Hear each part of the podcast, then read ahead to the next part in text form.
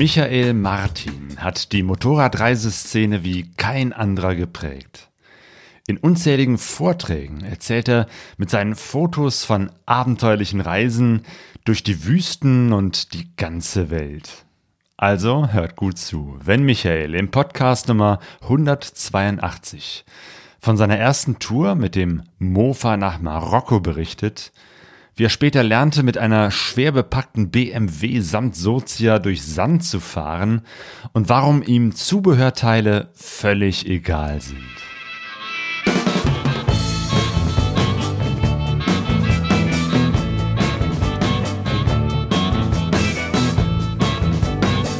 Pegasus Reis. Expeditionen mit den Ohren.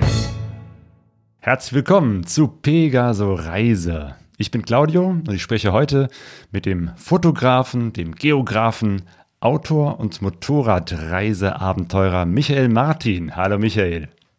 Hallo Claudio, grüß dich. Grüß dich, schön, dass du wieder bei Pegaso Reise zu Gast bist. Äh, ich habe gerade nochmal nachgeschaut, es ist schon lange her. Das erste Mal haben wir miteinander gesprochen, 2011. Das war, als äh, du einen Vortrag hier in der Nähe in Witten in, Blue, in der Blue Beach Hall im Sand gemacht hast. Und dann haben wir es 2016. Zehn Jahre her waren es. Ja, ja, ja, elf Jahre. Und dann 2016 nochmal ein kurzes Telefoninterview und äh, heute sind wir jetzt per Livestream miteinander verbunden. Ähm, eine schöne Gelegenheit. Ähm, dadurch könnt ihr, liebe Zuhörerinnen und Zuhörer, eben halt auch äh, über den Chat Fragen stellen und euch an diesem Gespräch beteiligen.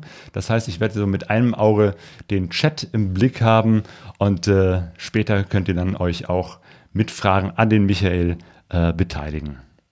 Ich habe am Anfang noch eine kurze äh, Durchsage, einen Hinweis. Ähm, wir haben kürzlich mit unserem Podcast unser elfjähriges Jubiläum äh, gefeiert und äh, da eine Spendenaktion für Sea-Watch, für die Seenotrettung äh, gemacht. Und da gab es auch ein paar Geschenke und noch nicht äh, alle haben ihre Geschenke abgerufen. Die meisten schon, aber einige haben es nicht mitbekommen. Deswegen äh, letzter Hinweis auf unserer Seite pegasoreise.de steht, welche der vielen Leute, die gespendet haben, ähm, auch ein Geschenk dafür bekommen. Und äh, wenn ihr euch meldet, dann äh, schreibt mir, vor allem schreibt mir eure Adresse, weil ich habe nur die Namen, keine Adressen und nichts. Ihr müsst mir Bescheid sagen und dann äh, bekommt ihr die jeweiligen Gewinne noch zugeschickt. Ähm, das verlinke ich natürlich auch hier in den Show Notes. Und ähm, es sind über 2500 Euro zusammengekommen für die zivile Seenotrettung. An der Stelle nochmal ein ganz, ganz herzliches Dank.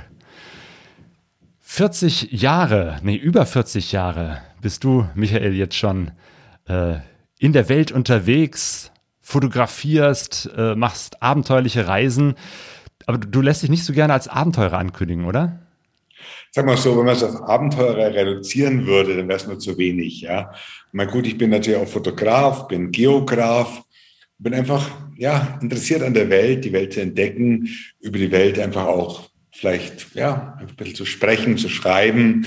Und Abenteurer klingt so ein bisschen, ähm, ja, eindimensional. Ja, okay. Also Abenteuer als Selbstzweck finde ich auch, ein, ja, also kann man machen. Man kann sich mit, ähm, mit dem Fallschirm aus der Stratosphäre stürzen und äh, wird gemacht und bringt viel Aufmerksamkeit, aber ich sehe mich jetzt nicht als Grenzgänger oder so, sondern einfach als Weltreisender, äh, der mit dem Auge des Fotografen, sage ich immer, und dem Wissen des Geografen halt einfach von der Welt berichtet. Mhm. Genau, die Fotografie ist ja das, was dich immer wieder antreibt, äh, wofür du echt die, die härtesten Reisen machst oder die, die wildesten Dinge, um an ein gutes Foto ranzukommen.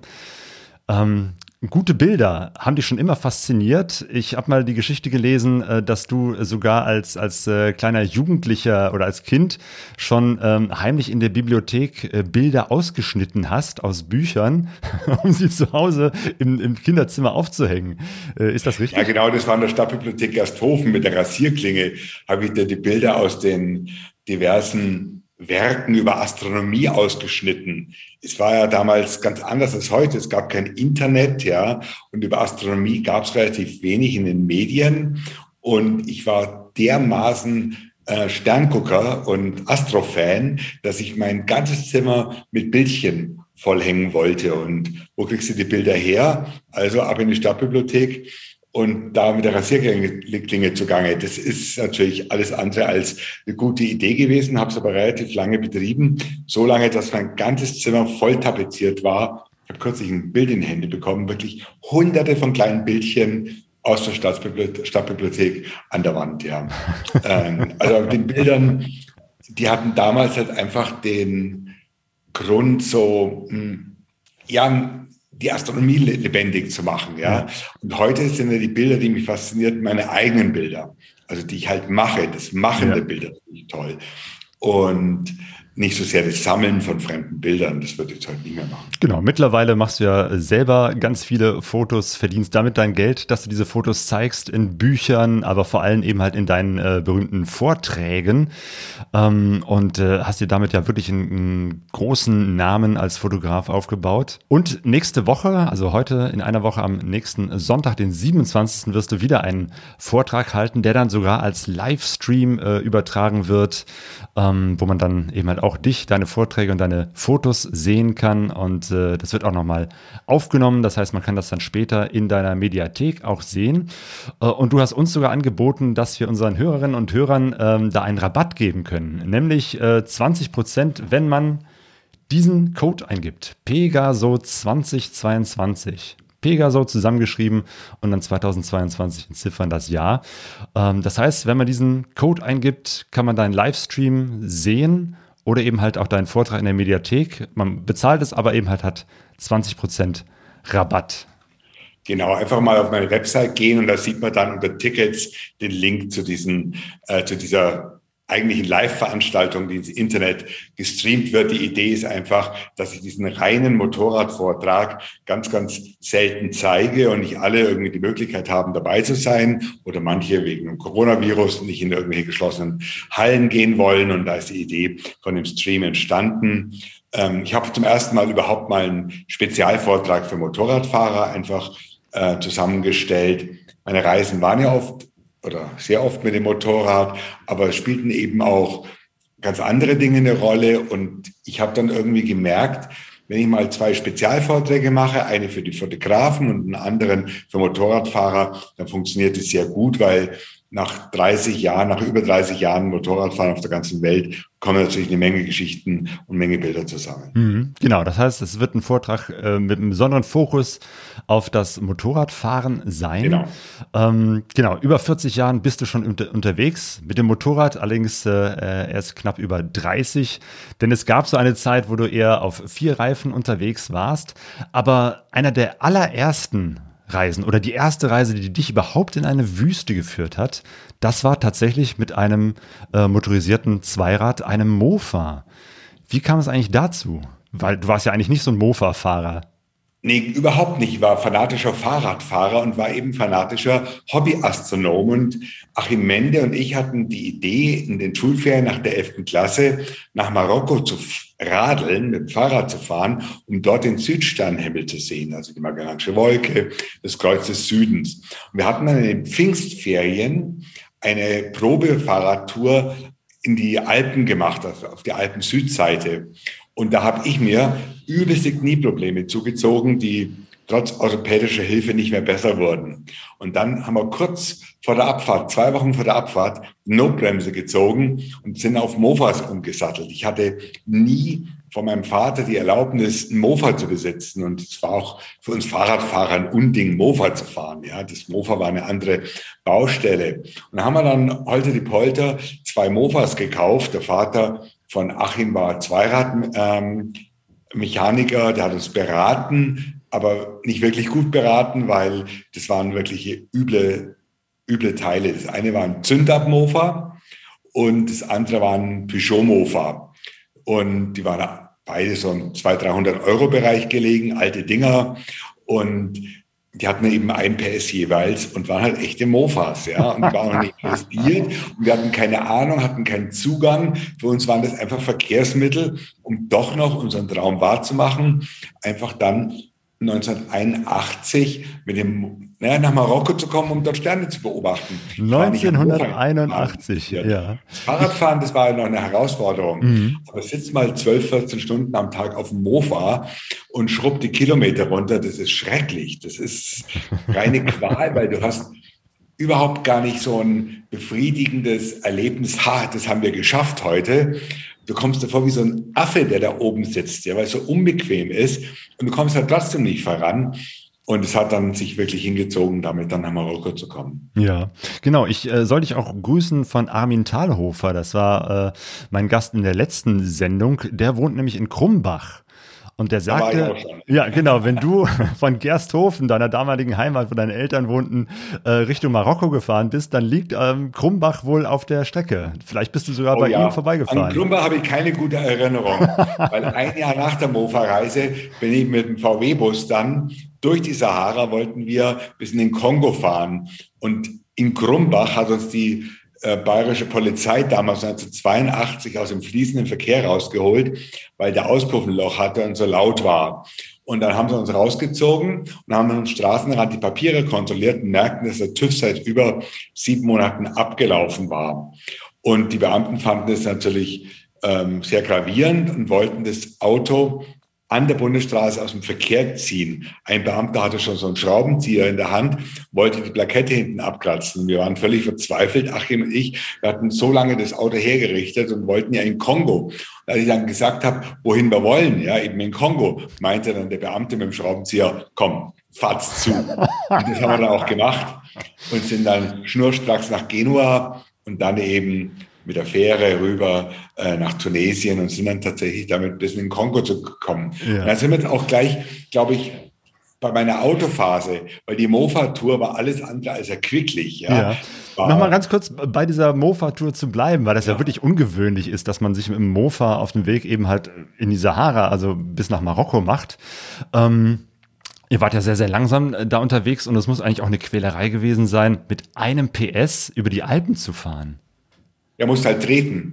So ein Mofa, wenn es auch noch beladen ist, mit Fernrohr, mit Gepäck, mit ganz, ganzen Ravioli-Büchsen etc., muss da reintreten. Die hatten überhaupt keine Kraft, die Dinger. Ja. Also ich weiß auch nicht, wir hatten ja auch keine Ahnung, wir waren Fahrradfahrer. Und ich kam wie die Jungfrau zum Kind zu diesen Mofas. Ich habe hab ja auch nicht die normale Sozialisation mitgemacht von damals jungen Menschen. Die hieß mit 15 ein Mofa, mit 16 dann Mokik und Kleinkraftrad und dann gleich die große mhm. Maschine mit 18. Das habe ich ja nicht gemacht. Ich war Fahrradfahrer und bin dann mit 17 notgedrungen auf dieses Mofa umgestiegen. Hattest du überhaupt einen Schein? Bitte? Hattest du überhaupt einen Schein? Mofa-Schein? Oh, nee, damals brauchst du mal keinen Schein. Ach so, ah, okay. Nein, nein, nein, ah, gar nicht. Okay. Du brauchst es, nee, du brauchst, es waren ja goldene Zeiten, du brauchst nur dieses Versicherungskennzeichen ja. für 100 Mark. Das hast du hinten hingeschraubt, du brauchst überhaupt keine Unterlagen, du musst es halt nur alt genug sein. Und danach war klar, nie wieder Mofa und aber auch nie wieder nie wieder motorisiertes Zweirad. Das war kein gutes Erlebnis. Ja. Ich habe meinen Führerschein, meinen Autoführerschein sehnlichst dabei ähm, gesehnt, ja, weil es war klar, wir fahren mit einem Auto dann in die Sahara, mhm. ja. Also die Mofa-Reise war für mich schon eine Initialzündung für die Wüste.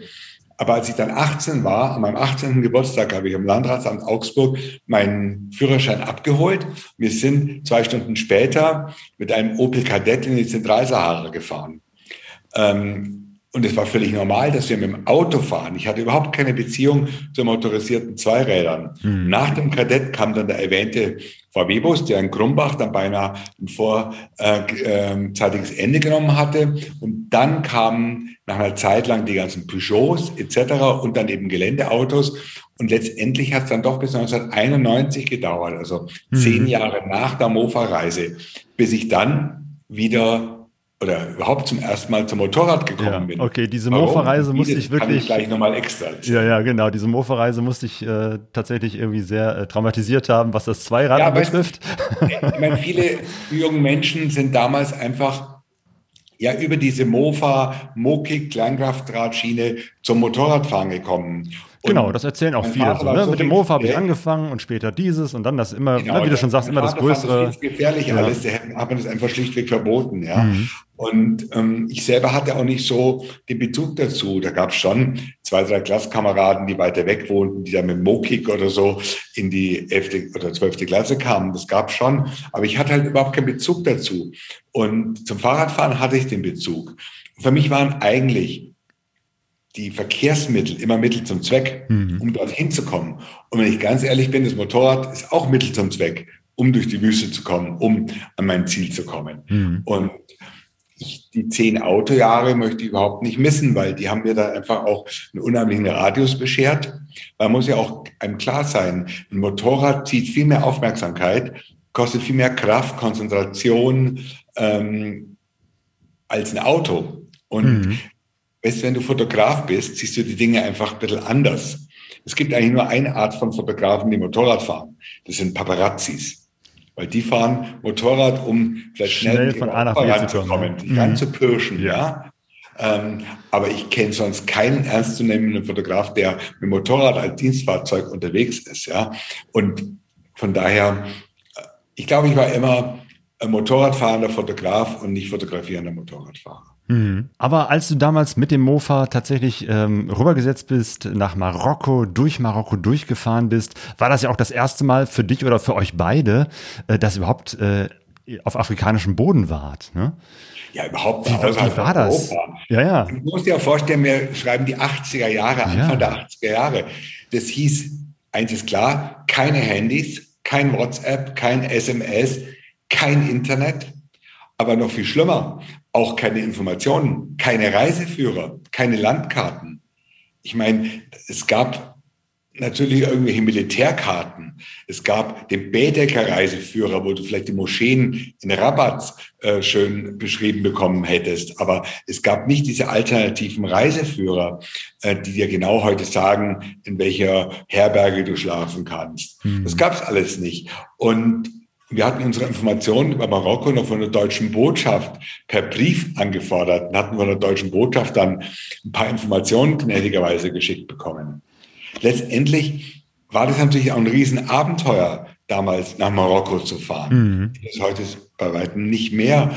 Und letztendlich profitiert ich natürlich auch insofern von diesem Informationsdefizit, dass die Leute damals in Vorträge gerannt sind. Die sind wirklich, haben die Vortragsveranstaltung gestürmt, um Informationen über solche fernen Länder zu bekommen. Mhm. Du hast, egal was du gemacht hast, über Peru oder mit dem Rucksack durch Tibet oder mit dem Mofa nach Marokko, der Laden war voll. Und das hat dann bei mir einfach dann erstmal dieses diese Art von Leben sozusagen möglich gemacht, dass ich eine Möglichkeit gefunden hatte, meine Reisen über diese Veranstaltungen zu finanzieren. Ja. Weißt du noch, wie das war, als du oder ihr beide Kumpels 17 Jahre, also noch nicht mal volljährig, in Marokko angekommen seid? Angst, Angst, Angst, Angst.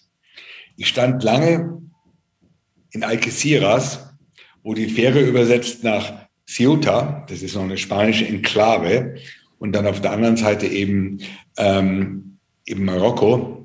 Wir hatten solche blöden Geschichten von den Nachbarn, von irgendwelchen Leuten uns da einflößen lassen, wie gefährlich das sei. Und mm, ja, das hast du dann im Kopf.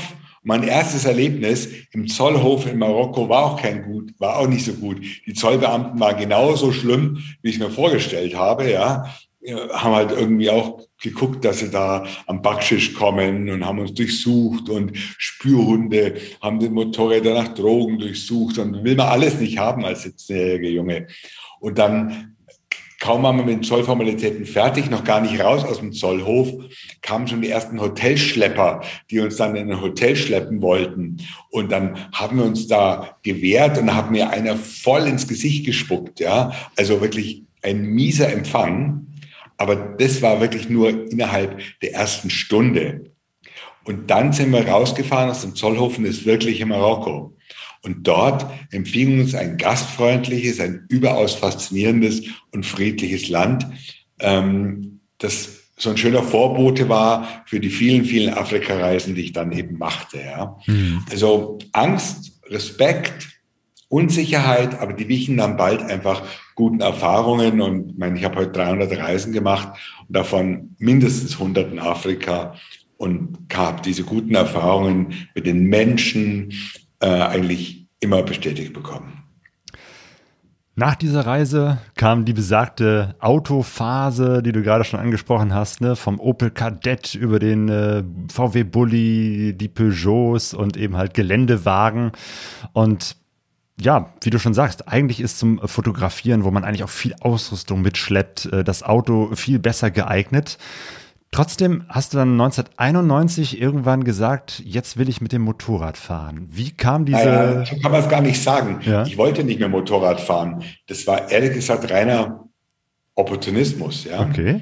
Ähm, du musst dir vorstellen, 91, ich hatte bereits 40, 50 Jahre Sahara-Reisen hinter mir, hatte das ganze Jahrzehnt die ganzen 80er Jahre in der Sahara verbracht. Ich liebte die Sahara, ja. Das war mein, mein Zuhause und aber auch mein, mein Leben, meine, meine Veranstaltungen, alles. Und dies mit einem Schlag war die weg. Die war einfach nicht mehr bereisbar. Es gab eine zeitgleiche politische Umwälzung. Einerseits ist die Islamische Heilsfront in Algerien um den Wahlsieg betrogen worden und dann kam es zu bürgerkriegsähnlichen Zuständen in Algerien, richtig brutal. Und gleichzeitig gab es die Tuareg-Rebellion in Mali und Niger, die also auch zu bürgerkriegsähnlichen Zuständen führte. Und auf einmal war die Sahara dicht, sie war einfach dicht, ja. Und wie man mal, sagen wir mal, Reinhold Messner irgendwann den Himalaya weggenommen hätte. Ja, schwierig, mhm. ja. Der Himalaya ist das höchste Gebirge der Welt und die Sahara ist die Königin aller Wüsten. Und ich als Wüstenfotograf war weg, war, Sahara war weg, einfach weg. Und da habe ich gewusst, ich kann da so schnell nicht mehr hin, was leider auch dann wahr wurde. Mhm. Und, und, nur durch die Namib oder Kalahari wäre jetzt einfach äh, zu langweilig auf, gewesen. Das war, ne? das war jetzt eben der Punkt. Ja. Mir war klar, so spannend wie der Sahara wird es in der Wüste nie wieder werden. Das mhm. war völlig klar. Weil die Namib, die Kalahari sind einfach in Ländern, die nicht so spannend sind. Mhm. Auch in Ostafrika hat es Wüsten. Kenia war mir eher so als Urlaubsland ein Begriff.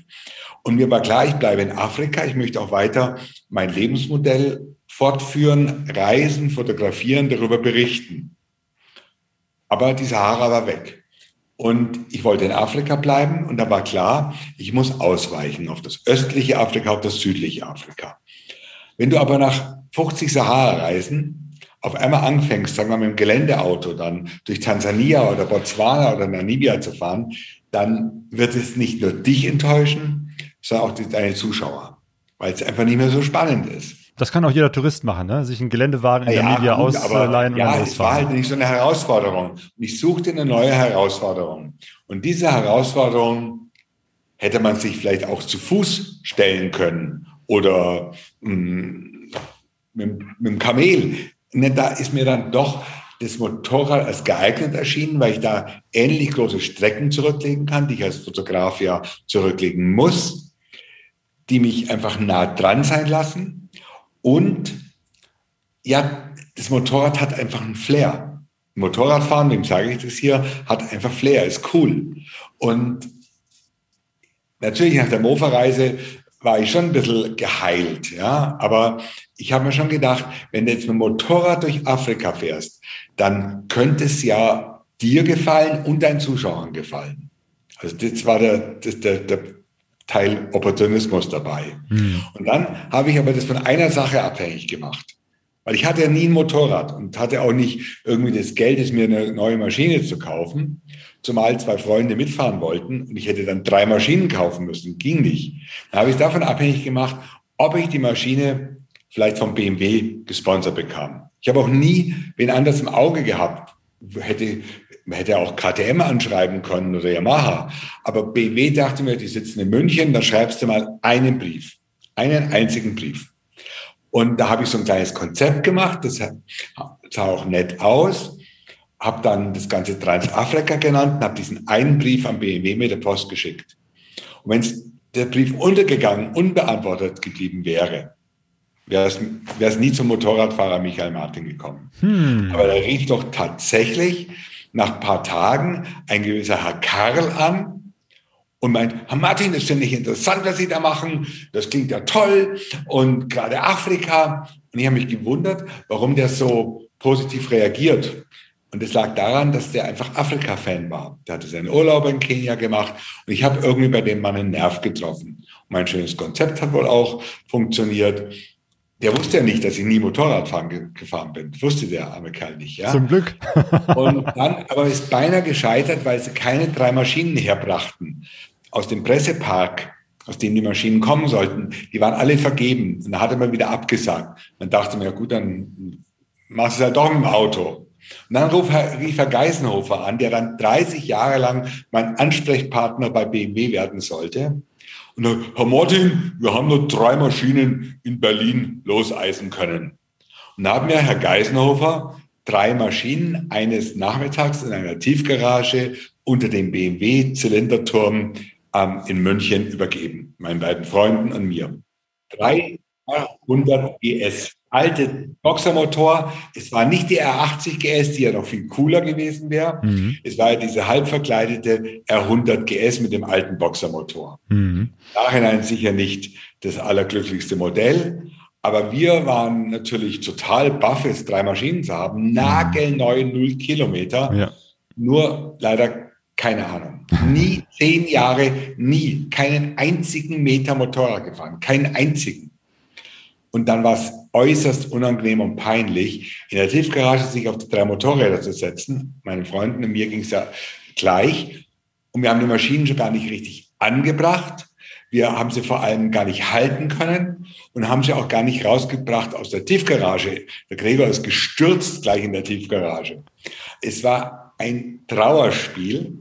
Armer Herr Geisenhofer hat wahrscheinlich auch gedacht, auf wen habe ich denn da gesetzt, ja. Und dann sind wir raus aus der Tiefgarage und sind ganz wackelig direkt raus zum Münchner Flughafen, haben die Maschinen an Lufthansa übergeben. Die haben mich damals eben auch gesponsert. Und ich habe auch da naiv ganz, ganz einfach angefragt gehabt. Und die haben die Maschinen nach Nairobi geflogen. Und dann habe ich angefangen, in Afrika Motorrad zu fahren. Habe dort meine ersten Kilometer zurückgelegt, war sehr gefährlich und habe viel Lehrgeld bezahlt und letztendlich ist es bis heute so geblieben. Ich bin jetzt seit 30 Jahren mit Motorrädern auf der ganzen Welt unterwegs, aber bis auf eine Aufnahme nie in Deutschland, immer nur ähm, übersee. Und aber ausgerechnet die ersten Meter dann in Nairobi zu fahren, ist ja auch äh, sehr, sehr äh, gewagt. Ich war 2018 mal äh, in, in Nairobi mit dem Motorrad unterwegs. Das ist ja ein Wahnsinnsverkehr, super schlechte Straßen, chaotisch, auch noch Linksverkehr. Wie war Nairobi 1991? Das war genauso chaotisch, also absolut, vor allem eben der Linksverkehr, der auf dem Motorrad natürlich doppelt irritiert, weil man ja dann das, den Lenker nie auf der falschen Seite hat, wie im Auto.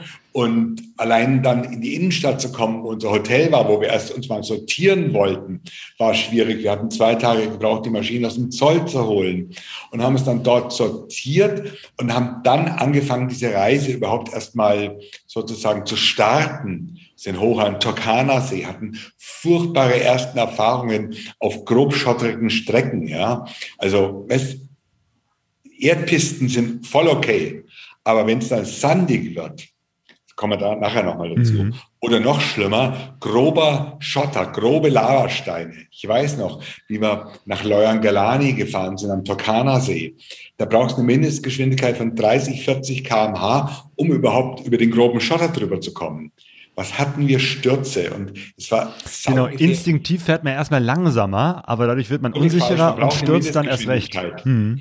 Braucht eine Mindestgeschwindigkeit im Sand ja sowieso, da kann man nachher nochmal drüber sprechen über den Sand. Mhm. Aber es war einfach sehr sehr gefährlich. Die einzige Gefahr, die ich als Fahranfänger nicht hatte, war der andere Verkehr weil der, in, der Verkehr in Afrika, in den ländlichen Regionen so gering ist, dass es kaum zu einem Unfall kommt. Mhm. Auch das habe ich zwar geschafft, habe auch in Kenia einen Unfall gebaut, habe einen kleinen Zeh gebrochen, aber das war nicht das Hauptproblem. Das Problem waren die Pisten und unsere totale Unerfahrenheit. Und wir sind letztendlich in zweieinhalb Monaten dann bis Kapstadt gefahren. Und in Kapstadt waren wir dann, möchte ich mal sagen, normale Anfänger mit geringer Motorraderfahrung. Dann habe ich natürlich schon auch meine guten Erlebnisse gehabt. Ist ja klar, sonst hätte ich wieder aufgehört ich merkte einfach, dass du auf dem Motorrad absolut nah dran bist. Wem sage ich das? Das ist einfach cool, sich den, Na den Wind um die Nase wehen zu lassen. jeden Geruch zu spüren, jeden minimalen Temperaturunterschied zu spüren. Wenn du zum Beispiel an einem bewässerten Feld vorbeifährst in Afrika, wird es kühler, weil die Verdunstung der Luft Wärme entzieht. Du riechst auf einmal Feuer oder gebratenen Fisch oder du spürst richtig das Zirpen hier um dich rum. Das war halt toll. Und die große Erfahrung, dass die Afrikaner die Einheimischen unheimlich positiv auf die Maschinen reagierten. Mhm. Ja, man ist sofort in der Attraktion. Ja, absolute Attraktion. Ja. Manchmal wurde es auch zu viel. Aber ich, ich, ich, verwende bis heute das Motorrad als Kontaktbörse, mhm. als Schlüssel mit den Leuten in Kontakt zu kommen. Und das ist doch wunderbar, dass du, fahr mal im Auto durch Afrika, vielleicht noch die Scheiben oben voll klimatisiert. Du da kriegst du nicht viel mit. Mhm. Ja, du bist eingesperrt. Du, du musst die Landschaft ist irgendwo da draußen. Mhm. Du musst auch nicht viel mitkriegen, weil mhm. du hast heutzutage GPS im Auto, du hast vielleicht zwei Tanks, musst vielleicht den ganzen Tag nicht mal tanken. Da bist du völlig abgeschottet. Und das finde ich das Tolle am Motorradfahren bis heute, dass du mittendrin bist und dass du die Elemente spürst. Und das waren total positive Erfahrungen. Aber negativ war ganz klar die Gefahr. Wir hatten uns wirklich ein paar Mal in ganz blöde Situationen gebracht. Zweitens, dass fotografisch natürlich lang nicht so viel rauskam, als wenn ich im, Auto unterwegs gewesen wäre. Natürlich war das Motorrad immer ein tolles Motiv, aber ich war sowas von groggy, sowas von fertig vom Motorradfahren, dass ich mich zwingen musste, diese Kamera aus dem äh, Tankrucksack zu holen oder noch schlimmer, vielleicht sogar aus der Alubox rauszumachen. Also ähm, dieses ambivalente Verhältnis zwischen dem Fotografen Michael und dem Motorradfahrer Michael ist bis heute geblieben. Mhm. Ja, du erwähnst die äh, Alu-Boxen. Damals war das ja noch relativ neu, die Idee, das Konzept, mit einem Motorrad auch eine weite Reise zu machen und ein Motorrad extra dafür herzustellen. Also da war ja die äh, R80 und später R100 GS äh, ja relativ neu auf dem Markt und relativ äh, frisch mit diesem Konzept. Das ist jetzt eine Reise-Enduro, mit der man eben halt weite Strecken fahren kann, lange fahren kann, aber eben halt auch im Gelände unterwegs sein kann. Wie habt ihr die damals ausgestattet, die Maschinen? Da gab es noch nicht den Turatec-Shop, wo man einfach mal sagen konnte, das äh, volle Programm bitte. Nee, den gab es noch nicht. Und BMW hat sich da auch keine großen Gedanken gemacht. Die haben uns einfach diese Maschinen mit Plastikkoffer Koffer ausgeliefert. Ja? Und äh, ich glaube, erst mit meiner zweiten großen Motorradprojekt, dem Nil-Projekt, war ich dann von Touratech ausgestattet worden, weil die konnten das nicht mehr mhm. ansehen. Ich hatte da schon eine große Veröffentlichung in der Zeitung Motorrad 1991 und da sah man, wie unprofessionell ich unterwegs war. Total bepackt und keinen großen Tank, ein viel zu großer Tankrucksack und alles war dran gebunden. Und das hatte damals Herbert Schwarz und Jochen Schanz, die Gründer von Touratech, ja. wohl nicht sehen können. Und dann kamen die auf mich zu, haben mir dann fürs zweite Projekt einen größeren Tank verpasst. Und dann habe ich auch die Koffer bekommen von Touratech und dann ist so eine jahrelange, jahrzehntelange Partnerschaft mit Touratech eben losgegangen. Und ähm, aber mein Hauptpartner blieb immer BMW bis heute. Und ähm, bin dann quasi von der R100 GS auf den modernen Boxer gegangen, auf die 1100 GS. Wobei das zweite Projekt war so ein bisschen eine Mischgeschichte. Also eins war klar, das Transafrika war so unsere erste Motorradreise, aber fotografisch war es ein Tiefschlag. Mhm. Weil da ist nicht viel bei rausgekommen. Die Story war mau. Mit dem Motorrad von A nach B fahren, das reicht halt auch nicht, um da einen abendfüllenden Vortrag zu machen. Die Säle waren brechend voll, weil die ganzen Motorradfahrer auf einmal in den Vorträgen saßen und es waren viele. Mhm. Aber mir war klar, da muss ich schon noch zulegen. Und dann haben wir als zweites Projekt 1993 bis 94 über zwei Jahre eben den Nil vorgenommen. Also den Nil an seiner Mündung in Ägypten bis zu seinen Quellen in Äthiopien und in Zentralafrika, weißer und blauer Nil. Und das ist dann einfach von der Thematik her schon anspruchsvoller gewesen. Das war das eine. Und zum anderen wollte ich auch so, ja, auch die Fahrt die Motorräder interessanter machen und hat dann eben gedacht, ein Gespann wäre doch voll cool, zumal mein Reisepartner, den ich mitnehmen wollte, ein Freund von mir, eben sich weigerte, als Sozius auf einer normalen Maschine zu sitzen und habe dann mit dem Gespann äh, angefangen. Ihr hattet zwei Maschinen, ne? eine Solomaschine und ein Gespann dann bei dieser so zweiten die, Fahrt. Das Gespann war auf der R100 GS, also wieder auf dem alten Modell, mhm. weil der Gespannbauer da mehr Erfahrungen hatte mit dem alten Modell. Und das Solomotorrad war die 1100 GS.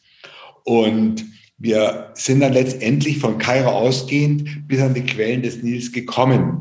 Und da hatte ich was begonnen, was ich bis heute mache. Meine Bücher, meine Vorträge bestehen dann nicht nur aus einer Reise, sondern aus mehreren Reisen.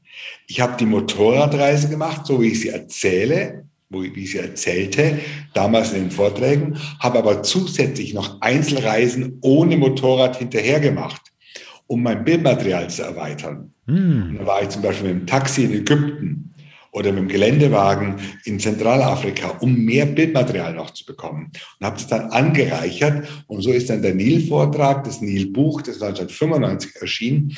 Das war eine schöne Synthese aus einer coolen Motorradgeschichte, auch wegen Gespann was cool, die ich wirklich so erlebt habe. In zwei Monaten sind wir das runtergefahren. Und trotzdem war es auch fotografisch sehr gut, weil ich halt zusätzliche Reisen gemacht habe. Mhm. Und so habe ich mir dann irgendwann einen Frieden machen können zwischen dem Motorradfahren und dem Fotografieren, indem ich es ein bisschen voneinander getrennt habe. Sind wir mal ehrlich, auf einer Motorradreise kommen fotografisch keine großartigen Bilder raus. Klar, vom Motorrad schon, vom Motorradfahren schon, aber Landschaften, Menschen, wie willst du die toll fotografieren, wenn du voll fertig bist und ja, ich meine, die Reisen waren immer extrem, egal ob ich auf dem tibetischen Hochplateau unterwegs war oder irgendwo in der kanadischen Arktis oder eben in den Wüsten. Die haben ja alles abverlangt und da war fürs Fotografieren einfach zu wenig Raum. Das heißt, umso heftiger die, die körperliche Anstrengung beim Reisen, umso schlechter die Fotos, zumindest so äh, aus deiner Erfahrung. Ja, richtig, aber umso besser die Geschichten natürlich wieder. Ja, äh, das die ist ja auch wichtig. Auch, na, ich hatte übelste Pannen und Probleme zum Beispiel in Kardan-Schaden, an dem Gespann nördlich von Addis Abeba in Äthiopien. Und ich hatte einen riesen Ärger, 14 Tage da einen neuen Kardan aus Deutschland zu bekommen. Währenddessen, ich, mir hat sowas gereicht, ja. Aber letztendlich lassen sich gerade die Pleiten, Pech und Pannen in den Vorträgen am besten erzählen. Also das ist ja nur menschlich, dass der Zuschauer einfach genau das hören möchte. Je schlechter es mir als Protagonisten geht, desto mehr freut sich der Zuschauer. Also diese echten Emotionen, das Auf und Ab einer Reise, das natürlich in den 90er und 80er Jahren noch viel extremer war, die Amplitude als heute. Heute ist alles so, die Maschinen gehen nicht mehr kaputt, äh, du hast GPS, äh, du hast viel Erfahrung. Da fehlt es manchmal dann wirklich an den wirklichen Pleiten, ja, mhm. die mir früher unglaublichste Geschichten beschert haben, wie zum Beispiel dieses berühmte nach, nachwachsende Ersatzteil, das ich mal in Uganda von einem LKW-Fahrer verpasst bekommen hatte. Mhm. Da, war, da fehlte was am Kadern, war irgendwas rausgeschoben? Ja, genau. Da fehlte am Kadern. Ich hatte auch so ein Vorserienmodell und da war so eine große Mutter oder Schraube, die da im Karderngehäuse die Kadernwelle fixierte oder zentrierte, die war nicht anständig reingeklebt. Die wurde nicht nur geschraubt, sondern auch verklebt. Und das Verkleben wurde vergessen in dem Vorserienmodell. Und die hat sich durch das Pistengerüttel gelöst, ist irgendwann mal rausgefallen, unauffindbar. Und ich hatte nicht nur so ein Loch im Karderngehäuse, der Kardan, es war alles total labil und das Hinterrad konntest wie so ein Kuhschwanz um zehn Zentimeter hin und her bewegen. Feierabend, Schluss, aus, basta, ja. Und dann habe ich einen LKW angehalten, um mein Motorrad notgedrungen zum Flughafen nach Nairobi fahren zu lassen. Also, und der LKW-Fahrer hat das gesehen, hat eine Machete geholt, hatte mit der Machete einen kleineren Baum gefällt, hat dann zum Schnitzen angefangen und hat einen gewaltigen Holzbolzen mit der Machete hergestellt und den voll reingedroschen von der Seite ins Kardanngehäuse. Und das hat die Kardanwelle wieder fixiert. Und so war es dann bis zum Flughafen Nairobi, ja sogar vom Münchner Flughafen bis zur BMW-Niederlassung in München war dieses Ersatzteil montiert und wurde dort dann erst von Mechaniker in München gewechselt. Hm, Leider das heißt, ja. Idioten, muss man sagen, das weggeschmissen. Ich hätte es so gern bis heute. das wäre ein schönes Andenken gewesen. Du warst damals äh, bei dieser Reise 92 äh, entlang des Nils, ähm, sagtest du zum ersten Mal auch mit einem ähm, Gespann unterwegs. 95 war das. Äh, 95, okay. Aber auf jeden Fall, äh, wie ist das mit einem Gespann im Gelände unterwegs zu sein? Weil das stelle ich mir irgendwie schwieriger vor. Katastrophe, die zweite ja. Katastrophe. Genauso wenig Ahnung, wie ich vom Motorradfahren hatte, genauso wenig Ahnung hatte ich halt auch vom Gespannfahren. Und also im Nachhinein würde ich sagen, unbedingt ein angetriebenes Gespann, weil dann hast du diese brutalen seitlichen Kräfte nicht, weil wenn du auf im Sand fährst oder steile Berge nach oben fährst, musst du dich teilweise mit zwei Händen an einem Lenkerseite fassen, damit der nicht den Lenker aus der Hand, reißt, weil die Seitwärtstriebe durch diesen asymmetrischen Antrieb so groß sind. Ich hatte brutale Rückenschmerzen und musste immer das Gespann auf Spur halten, also unbedingt ein angetriebenes Gespann. Und zweitens, nie wieder V2A-Stahl. Ich bin da über einen Freund an einen gewissen Karl Schmidt geraten, der für Schwab München Gespanne baut aus V2A-Stahl. Unkaputtbar, aber die mögen sich in bayerischen Kiesgruben bewähren, aber für Afrika total ungeeignet, wie sich herausstellen sollte. Warum? Weil das Ding hat ein Leergewicht von 500 Kilogramm. Ah, und so schwer. V2A-Stahl ist mega hart. Mhm. Aber die Schweißnähte haben den Vibrationen nicht standgehalten. Nicht nur die Schweißnähte, überall, wo geknickt worden ist, ist dann dieses V2A-Stahl wie Papier auseinandergerissen. Und wir hatten irgendwann ja nur noch einen Haufen Schrott. Es war, es war einfach nur noch Blechteile. Und das Gespann war nicht mehr benutzbar. Wir haben dann mit Spanngurten alles zu so einem Paket zusammengeschnürt und haben das halt dann äh, mitbenutzt. Ich habe es dann wieder in Deutschland restaurieren lassen, das Gespann. Das hat ein Gespannhändler gekauft und der hat es dann wieder an einen Gespann-Fan gekauft. Aber ich bin geheilt mit Gespann. Also, also seitdem ich finde es bis heute cool, Gespanne zu sehen. Aber ich bin halt immer so naiv rangegangen. Irgendwie äh, habe das nicht durchdacht, sondern einfach drauf los und habe halt viel Lehrgeld bezahlt. Ja. Ähm, du hattest äh, gesagt, damals fing das dann langsam an, auch mit äh, Turatec ähm, und äh, mit den ersten Zubehörherstellern.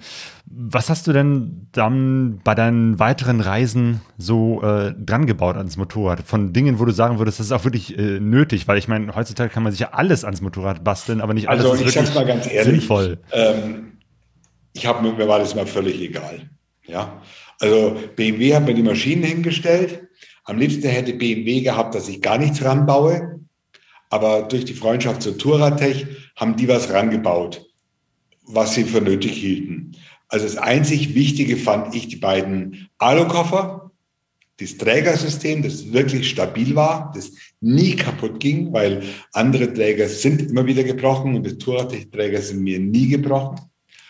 Und den großen Tank. Das wäre es für mich gewesen. Aber die, anderen, die ganzen anderen Gimmicks waren mir völlig egal. Ich bin, ich bin da, weil ich bin da nicht so ein Ausrüstungsfreak. Bin ich auch bei Rucksackreisen nie gewesen. Bin nicht mal bei meiner Kamera. Ich muss sehen, ich mache so viele Reisen und mache so viel habe ich einfach zu tun, dass mir schlichtweg die Zeit, die Muse fehlt, mich mit der Ausrüstung von einem Motorrad zu beschäftigen. Und ich bin auch nicht so ein Techniker. Mhm. Das gilt für Computer genauso wie eben für Kamera oder Motorrad. Und ich habe einfach Touratech immer vertraut und die haben die Maschine dann quasi wüstenfertig gemacht und ob da jetzt ein Bodenschutzblech dran war oder nicht, wusste ich teilweise gar nicht. Ja. Vielleicht ist es auch das, was du an den Wüsten so sehr liebst, dieses sehr einfache, sehr klare, strukturierte ja, und, ich und halt auch ohne diesen, viel Schnickschnack. Ich bin in Afrika sozialisiert worden, ja. Und diese fatalistische der Afrikaner, einfach mal drauf los und mal gucken, was passiert, das habe ich auch schon übernommen, ja. Und ich meine, ganz falsch liegt man damit ja auch nicht. Ich habe jetzt 300, 300 Fernreisen gemacht und ist noch nie was Ernsthaftes passiert. Ich habe immer ein bisschen gelacht, auch schon als Peugeot-Autoschieber, über die bis an die Zähne ausgerüsteten Geländewägen. Dann der Fahrer steckte dann noch in Wüstensandschuhen, in spezieller Wüstenkleidung, hat einen Wüstenhut auf. muss alles nicht sein. Ich habe meine Haare gehabt und habe eine alte Jeans und ein T-Shirt. Also das war auch ein bisschen Opposition gegen diesen Ausrüstungs-Overkill, der gerade im Bereich der Wüstenausrüstung damals en war. Ja, genau, Stichwort Kleidung. Also auf deinen Fotos sehe ich dich tatsächlich äh, fast immer nur mit T-Shirt und Jeans. Hattest du ja, noch Motorradklamotten dabei? Damit. Das, das, ja, ich hatte da wirklich auch kein richtiges Gefahrenbewusstsein. Also ich würde es heute auch nicht mehr machen. Ja, also wir sind ja teilweise ohne Helm gefahren, einfach ohne Helm durch die Kalahari. Das muss man sich mal vorstellen. Ja, ähm, ich hatte irgendwelche dünnwandigen Plastikkanister an der Seite festgemacht und hatte eine extreme Explosionsgefahr in Kauf genommen. Also ich war da manchmal sehr sorglos. Naiv war ich nicht, einfach sorglos. So wird schon passen. Ja. Mhm. Und ähm, ja, ist mir natürlich, gab es natürlich auch negative Stimmen. Wie kann ich da mit meiner Wirkung nach außen jetzt mit einer Jeans Motorrad fahren? Nur als kleine Erklärung. Für mich war das Motorradfahren ja nicht Selbstzweck. Ich war ja immer auch gleichzeitig Fotograf. Und wenn ich manchen Motorradfahrer beobachtet habe, der dann in Vollmontur mit brutalen Stiefeln, die ihn sicher gut geschützt haben, äh, durch die Dörfer gestarkt ist, ja, der Arme, der hat geschwitzt, der konnte, die Leute haben vor ihm Angst gehabt, weil er aussah wie Rambo und er konnte vor allem nicht fotografieren. Ich wollte ja jederzeit auch fotografieren können. Deswegen bin ich quasi immer in Zivilkleidung-Motorrad gefahren, um so viel Normalität äh, zu haben, Reisenormalität, Fotografiernormalität wie möglich. Irgendwann ist mir dann auch äh, der Groschen gefallen, dass es einfach zu gefährlich ist, dass irgendwann der Glücksvorrat aufgebraucht ist. Da habe ich immerhin regelmäßig mal den Helm getragen, war schon mal einen Schritt nach vorne. Bin auch immer ohne Visier gefahren, auch ohne Brille, einfach immer gehofft, dass man keine Fliege ins Auge, fliegt. Oder, und dann habe ich auch irgendwann angefangen, Schutzkleidung zu tragen. Jetzt das neue Projekt Terra habe ich konsequent äh, auch schon bei Planet Wüste Schutzkleidung getragen. Und ja, die hat mich auch geschützt. Bin auch froh um meinen Rückenprotektor und äh, um die ganzen Protektoren. Aber sage es bitte nicht, dass es bequem ist, ja, mhm. weil äh, da war es dann, ist es heiß und, und, und ich komme auch nicht mehr an, so kann mich nicht mehr so bewegen, ja. ja. Also sind wir wieder bei der Ambivalenz. Ja, genau. Und beim Motorrad hast du gesagt, was dir wichtig war, äh, ist natürlich ein großer Tank, weil gerade auch in den, weiß ich nicht, 90er Jahren war es auch nicht äh, so, gab es auch noch nicht das große Tankstellennetz, das es vielleicht äh, heute gibt. Und selbst da ähm, habe ich mal deine Geschichte gelesen, dass du 1997 in der Danakil-Wüste Eritrea zusätzlich noch äh, Kanister dir ans Motorrad geschnallt hast, weil du nicht wusstest, ob du da durchkommst. Ja, das mache ich bis heute mit Kanister ans Motorrad. Aber ich habe es ja vorhin schon kurz angedeutet, das war schon besonders riskant. Das waren Dialysekanister aus dem Krankenhaus in Djibouti gewesen. Ganz dünnwandige Kanister. Die waren hauchdünnes Plastik. Also eigentlich so aus medizinischem Bereich für Blut gedacht genau. und nicht für Benzin, die, was irgendwie so Plastik Ich habe ich von sechs Stück geschenkt Boah. bekommen im Krankenhaus und habe da alle sechs mit Benzin gefüllt und habe die außen an den Touratech-Boxen mit äh, Spanngurten verteilt ein Wahnsinn schon vom Gewicht her, aber dann halt auch dann diesen hochexplosiven Stoff da direkt außen an den Außenwänden der Boxen zu haben. Und was sind wir damals gestürzt? Immer wieder und auf die Kanister drauf. Und es war, es war lebensgefährlich. Meine damalige Partnerin hat es messerscharf erkannt, hat von einer rollenden Bombe gesprochen. Meine einzige Reaktion war, dass ich dann noch kurz vor der Abfahrt aus Djibouti ähm, einen Feuerlöscher besorgt habe, den ich äh, dann noch an die Alubox hingemacht habe, aber der hätte natürlich auch nichts mehr ausrichten können. Ein Irrsinn, ja. Mhm. Also was mich da geritten hat, das ist diese Sorglosigkeit, die habe ich dann ja, es ist auch nie was passiert. Ja. ja. Genau, aber diese Kanister wurden dann auch gar nicht mehr eingesetzt, äh, weil ihr dann irgendwann zwischendurch die, glaube ich, äh, an einem äh, Reiter weitergegeben habt. Ja, Kamelreiter, weil irgendwann also erstens waren die vielen Stürze, da waren wir schon mulmig, dass mal irgendwann dann tatsächlich zu einer Explosion kommt oder wenigstens zu einem Leck in den Kanistern, dass das Benzin davon läuft. Und es war so eine extrem schwierige Piste, dass wir nur ganz langsam vorankamen und ohne Witz, da hat mich ein Kamelreiter überholt.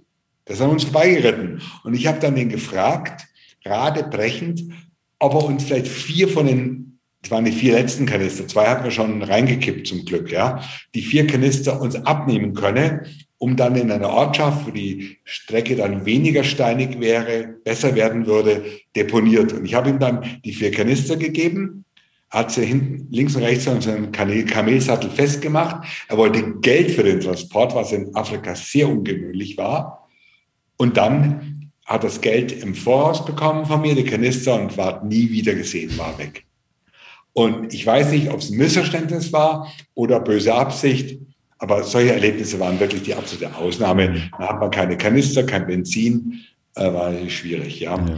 Aber, Seid ihr trotzdem äh, durch die Danakil durchgekommen? Weiter, ja, sind weiter durch die Danakil.